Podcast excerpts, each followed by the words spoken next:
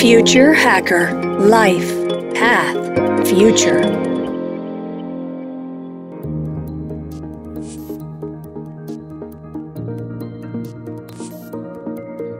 Olá pessoal, bem-vindos de volta ao Future Hacker, papo ótimo aqui com a Ana Carolina Toledo.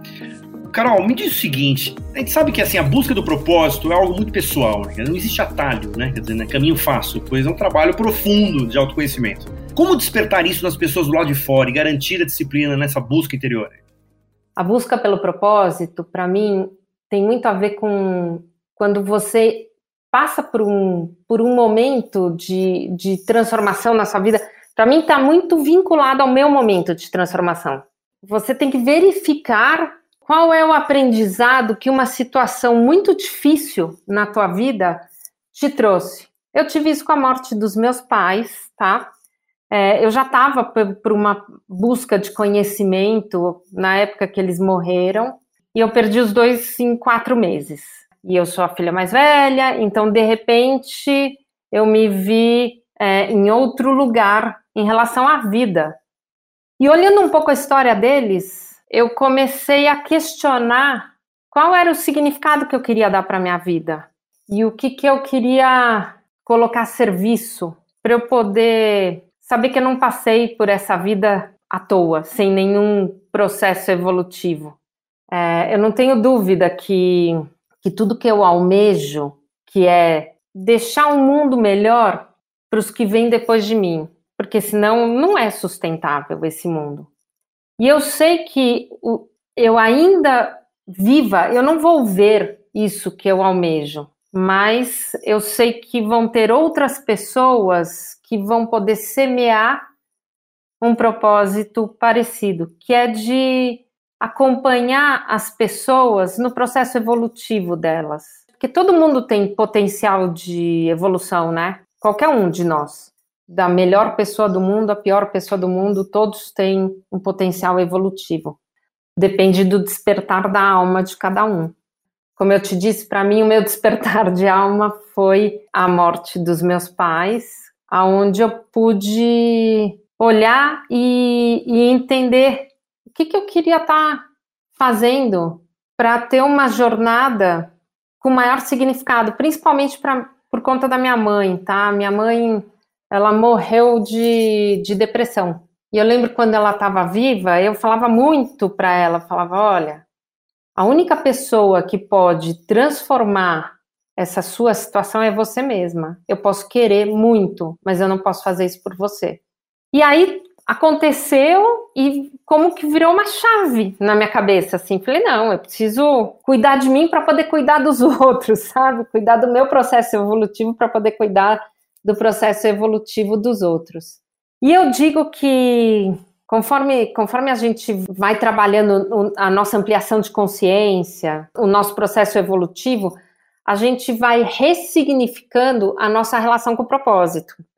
Se eu disser para você que eu tenho uma frase de propósito, é mentira, eu não tenho, tá? Mas eu tenho uma certeza que eu quero ter uma jornada que esteja vinculada a um processo evolutivo e transformacional meu e que esse meu processo sirva como despertar da consciência para o processo de outras pessoas. Para mim, a, a experiência de, de, de ter saído do país e ter reagido com resistência a primeira vez que eu saí, me trouxe essa reflexão de que a gente não pode passar por essa vida e não viver. A gente tem que, que ter um aprendizado dessa experiência humana de, de viver, experiência humana corporificada. E aí eu fui, aos poucos, conforme eu fui trabalhando com treinamentos interculturais, que eram os primeiros que eu fiz, eram muito focados basicamente nas diferenças de comportamento mesmo, e eu percebia que tem um questionamento maior do que essa diferença de comportamento, que é um questionamento de quem eu estou sendo nessa relação, qual é o meu papel dentro desse espaço relacional, como eu reajo, quais são as minhas atitudes que causam uma reação no outro. Então, é, vai trazendo uma ampliação de consciência, e aí foi que eu incorporei o coach nos meus processos de cross-cultural trainer, porque eu achava que o questionamento tinha que ir além do comportamento humano, né? porque o comportamento humano ele é o resultado final de toda uma experiência de vida, de toda uma história, de todo um passado que a pessoa traz com ela para a vivência que ela está tendo. Eu comecei a ir atrás também de entender o que, que disparava as pessoas serem como elas estavam sendo e quais eram os potenciais que existiam dentro delas para elas poderem ampliar o repertório de comportamento delas. Eu digo que valores é algo muito intrínseco. É muito difícil a gente abrir mão de um valor daquilo que aquelas coisas que a gente não abre mão de jeito nenhum. Mas o que a gente pode construir, elaborar e aprender são os comportamentos, né? Que vão nos dar novas competências competências relacionais, competências cognitivas, competências emocionais. Então, para mim, o meu propósito, se eu falo hoje, é estar tá nessa jornada de ampliação de consciência, não só minha, porque cada vez que eu me relaciono com outro, eu também estou ampliando a minha consciência e a do outro, e essa jornada de, de autoconhecimento, porque eu só consigo in, entender e ampliar a minha visão de mundo a partir do momento que eu entendo como é que eu funciono por dentro. Então, para mim, isso é essencial para viver o meu propósito. Tem até um ponto aqui importante, né? Que assim, você teoricamente chegou nesse, nesse ponto a partir de, de, de dores, né? Quer dizer, né, exatamente a dor da perda dos seus pais, etc. E uma questão assim, você, você consegue passar, quer dizer, você, quando você fala o meu objetivo é despertar isso nas pessoas. É possível que as pessoas despertem sem ter tido a mesma dor que a sua? Eu imagino que existe sempre uma necessidade da gente querer ser hoje melhor do que a gente foi ontem, né? E melhor no sentido do ser humano, num sentido mais amplo. E eu acho que isso se vincula com as organizações. Quando a gente contrata uma pessoa para trabalhar numa organização, esse ser humano ele vem com um potencial enorme que precisa ser desperto, precisa ser desenvolvido, precisa ser alimentado para que ele possa desenvolver todos os seus talentos dentro da organização. Então, para mim, eu, eu acredito muito que é uma necessidade humana, né? Se a gente para para pensar, sem fazer nada, a gente evolui. Basta a gente dar um, um tequinho de ajuda, eu acho que essa evolução é, sem dúvida, muito maior. Né? Eu costumo dizer que a gente passa por essa vida né, e a gente conhece pessoas em diferentes estágios do processo evolutivo dela, né? Então, ter essa sensibilidade, essa intuição, para poder encontrar a pessoa no estágio que ela está e de repente abrir um espaço de conversa, é, abrir uma reflexão que faça ela olhar uma perspectiva diferente da que ela está, é uma possibilidade. E o fato de você simplesmente se abrir para essas diferentes perspectivas e diferentes visões de mundos, visões de mundo, é a dor que eu falo que, que é a dor que não dói, é a dor da expansão, é a dor do, do crescimento, né? Que é uma dor necessária para o nosso processo evolutivo. Concordo em gênero e grau do que você está falando, porque inclusive o propósito do, do Future Hack era exatamente essa expansão de novos repertórios, novos conteúdos, exatamente a provocar isso. Agora sim, quando você fala que você todo esse trabalho você faz normalmente, né, com, com pessoas de diferenças culturais, você concorda que, por exemplo, dentro de uma empresa, você poderia ter né, o Human Resources Training, né? Quer dizer, teoricamente, que fizesse esse papel dentro das empresas, né? Seria possível isso? Sem dúvida. Eu acho que hoje em dia estão existindo papéis dentro das organizações que estão muito vinculados a isso que você traz do Human Resources Trainer. Porque no fim, o que a gente percebe é que as empresas, para elas perdurarem, para elas entregarem para o mundo algo além de seus resultados financeiros, mas sim um impacto que traz para o mundo um significado maior para a existência dessa empresa, ela precisa das pessoas. E as pessoas, elas têm esse potencial evolutivo. Então, ter dentro das organizações papéis chaves para o desenvolvimento humano, para o despertar do potencial humano, é esse novo momento que a gente está vivendo. Se você para para pensar, a gente percebe que quando a gente dá a possibilidade da pessoa exercer dentro da organização todos os seus talentos, e os talentos mais utilizados e os subutilizados também, a gente dá a possibilidade dessa pessoa ser uma pessoa melhor a cada dia. Não só na, na relação dela com ela mesma, mas na relação dela com outras pessoas e no impacto que ela pode gerar para o mundo, como ser humano. Porque no fim, eu digo que existe algo muito importante para mim.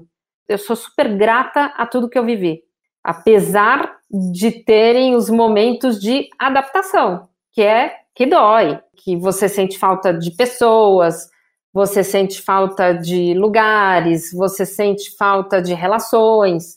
Mas eu olho para tudo isso e eu falo, eu não, saria, eu não seria hoje quem eu sou se eu não tivesse vivido essa experiência.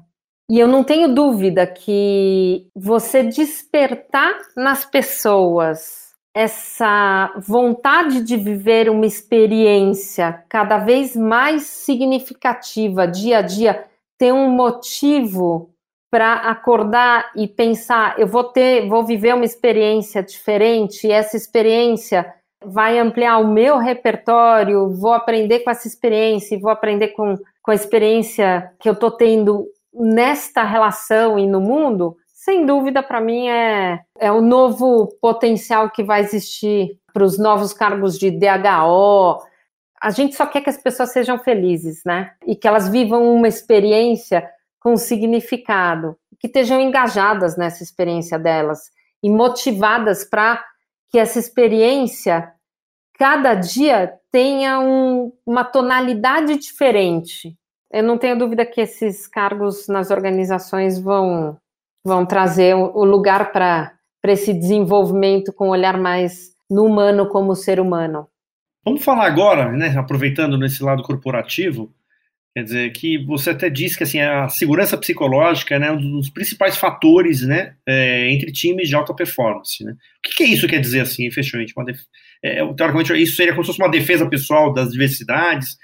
Bom, é, a segurança psicológica é um termo que foi cunhado lá atrás e tem uma professora de Harvard que eu gosto muito, que é a Amy Edmondson, que ela fala muito desse termo e ela, ela surge numa pesquisa como o fator de maior relevância para um time de alta performance. Tem outros cinco fatores, mas ela é o de maior relevância. Né? E o que, que significa segurança psicológica? E aqui eu queria fazer uma distinção, né? A segurança psicológica não quer dizer que eu tenho um espaço seguro, porque eu posso ter o um espaço seguro e ninguém abrir a boca, ninguém compartilhar ideias, os pensamentos ficarem ocultos. A segurança psicológica é uma cultura, é uma crença, e a cultura é algo que a gente vive, né? É uma experiência vivida. Então, essa crença de que eu posso assumir riscos interpessoais, que eu posso compartilhar meus pensamentos dentro de, de um ambiente corporativo, sem medo de ser julgado, de ser criticado, de ser menosprezado. Então, eu tenho, com a segurança psicológica, uma experiência humana dentro da organização totalmente diferente. E o que, que a segurança psicológica habilita? Ela habilita a diversidade cognitiva, porque são várias mentes pensando juntas, trazendo suas ideias, compartilhando ideias, desafiando o status quo, trazendo um pouco de divergência, porque eu posso pensar diferente do que você, e aí tá tudo bem se eu pensar diferente que você e trouxer meu pensamento e a gente entender e falar dos diferentes tipos de, de perspectivas e de pensamentos. A segurança psicológica, ela, ela habilita essa diversidade cognitiva, que é o que permite as pessoas serem mais criativas, a organização poder inovar, porque a, cri a criatividade está lá é, e é palpável, então as pessoas conseguem ter ideias mais criativas. E como é que a gente faz para desenvolver essa cultura dentro da organização? Obviamente, através das pessoas. A gente entende que as pessoas elas precisam desenvolver diferentes musculaturas para poderem interagir nesse ambiente. Então, a gente começa sempre pelo que a gente chama de vulnerabilidade. E eu adoro o conceito da Brené Brown, que é tirar esse, esse misticismo de que eu me colocar vulnerável quer dizer que eu vou ser fraco, que é uma fraqueza. Não, é ter coragem de dizer que eu não sei, ter coragem de dizer que eu errei, a gente começa a trabalhar nas pessoas em aspectos muito sutis. Então, coisas tipo algo que eu contaria dentro de uma organização que eu nunca contei para ninguém. Já me aconteceu de eu, estar tá trabalhando com times que estavam há 10 anos juntos trabalhando e um não sabia uma história da vida do outro.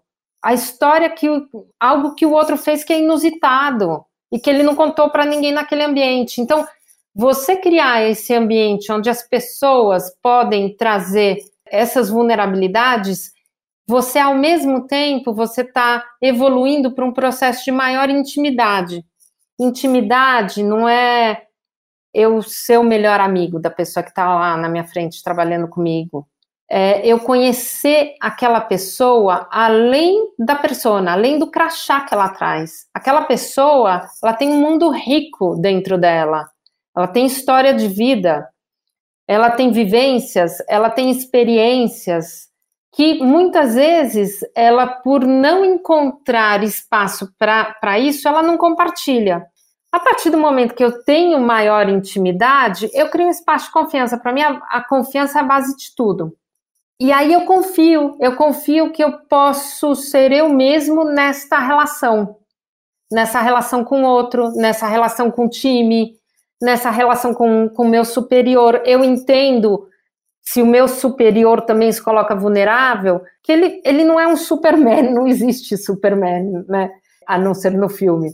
Mas é muito interessante porque a gente começa a ver o líder como alguém como eu e que tem outras capacidades, e eu começo a criar uma relação entendendo que aquele líder, ele não precisa ser perfeito para estar tá no lugar que ele está, mas sim ele precisa saber como liderar pessoas. Liderar pessoas é dar espaço para que as pessoas aprendam com a experiência humana do que é colaborar e criar um resultado juntos.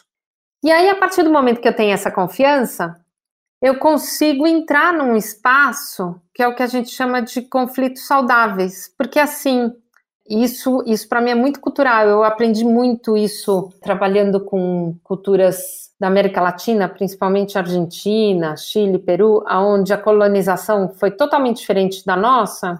Existe um conceito de, de conflito como um debater de ideias é algo muito mais saudável do que é para a gente aqui, né? Eu lembro que quando, quando eu entrava na reunião nas salas com os argentinos, eles falavam alto, batiam na mesa, parecia que estava brigando. Para mim era assim, meu, tá brigando. E no fim, eles saíam super bem. Eu comecei a observar e, e realmente a gente culturalmente no Brasil a gente entende conflito como algo negativo, porque a gente tem um, um valor que é muito importante para a gente, que é, é o magoar, né? Não magoar o outro, não ferir o outro. E a gente acha que a gente expressar nossa opinião, a gente expressar uma ideia diferente, a gente desafiar um pensamento é a gente estar tá ferindo emocionalmente o outro. E não é assim. E a partir do momento que eu consigo esse, esse espaço onde as pessoas podem trazer ideias diferentes e desafiar o status quo, fazer upper management, que é importantíssimo também, porque, como eu disse, o, o líder não é o que sabe tudo, né? Muitas vezes nessa troca com o líder podem aparecer coisas diferentes. Aí a gente consegue um espaço maior de divergência, onde as pessoas trazem é, suas per perspectivas divergentes e conseguem co-criar algo a partir daquilo. Então, para mim, a segurança psicológica hoje, principalmente depois desse período prolongado que a gente viveu de incertezas, medo, é, e continua vivendo, né, de incertezas e medos, essa complexidade cada vez maior no ambiente, ela vai permitir com que a gente colabore e que a gente consiga tomar decisões mais conscientes e mais impactantes para os resultados não só da organização, mas da nossa sociedade e do mundo que a gente vive. Amém. Que seja o nosso legado, que seja o legado desse período difícil que estamos passando aqui. O Carol, eu queria te agradecer por bastante aqui sua participação. Eu queria que você deixasse aqui os contatos, como as pessoas te acham, e você deixasse as suas considerações finais aqui bem rapidinho estamos estourado, mas eu acho que vale a dar só um último, um último parecerzinho aí. Eu tô no LinkedIn, tô, tô no Instagram, tô no Facebook, é Carolina Toledo. Hoje eu sou facilitadora na She Integrates, que tem como propósito ampliar a consciência das pessoas e transformar as organizações. É, a gente hoje na Xi, a gente trabalha sempre na vanguarda do conhecimento, então sempre trazendo novas experiências, novas teorias e novos frameworks para poder trabalhar com as pessoas de uma maneira mais inovadora, mais vanguardista, trazendo mais perspectivas para esse trabalho que tem sido feito. Nesses lugares as pessoas me encontram. Foi um prazer super legal conversar com você. Muito, muito bom. Acho que vai ser uma primeira de muitas conversas aqui. Que seja, que seja. Eu adoro conversar. Então, para mim, eu sou uma pessoa que adoro falar. Não, é ótimo. E eu, quando eu falo de futuro, todo mundo acha, já liga para tecnologia, né? Eu acho que o futuro mais legal é quando você fala de expansão de consciência do ser humano. Esse, para mim, efetivamente, é o futuro que eu quero saber, é para onde que está indo o ser humano, né? A tecnologia vem a reboque aí. Perfeito, então, Carol. Muito obrigado e até a próxima, pessoal. Obrigada, André. Future Hacker. Life Path Future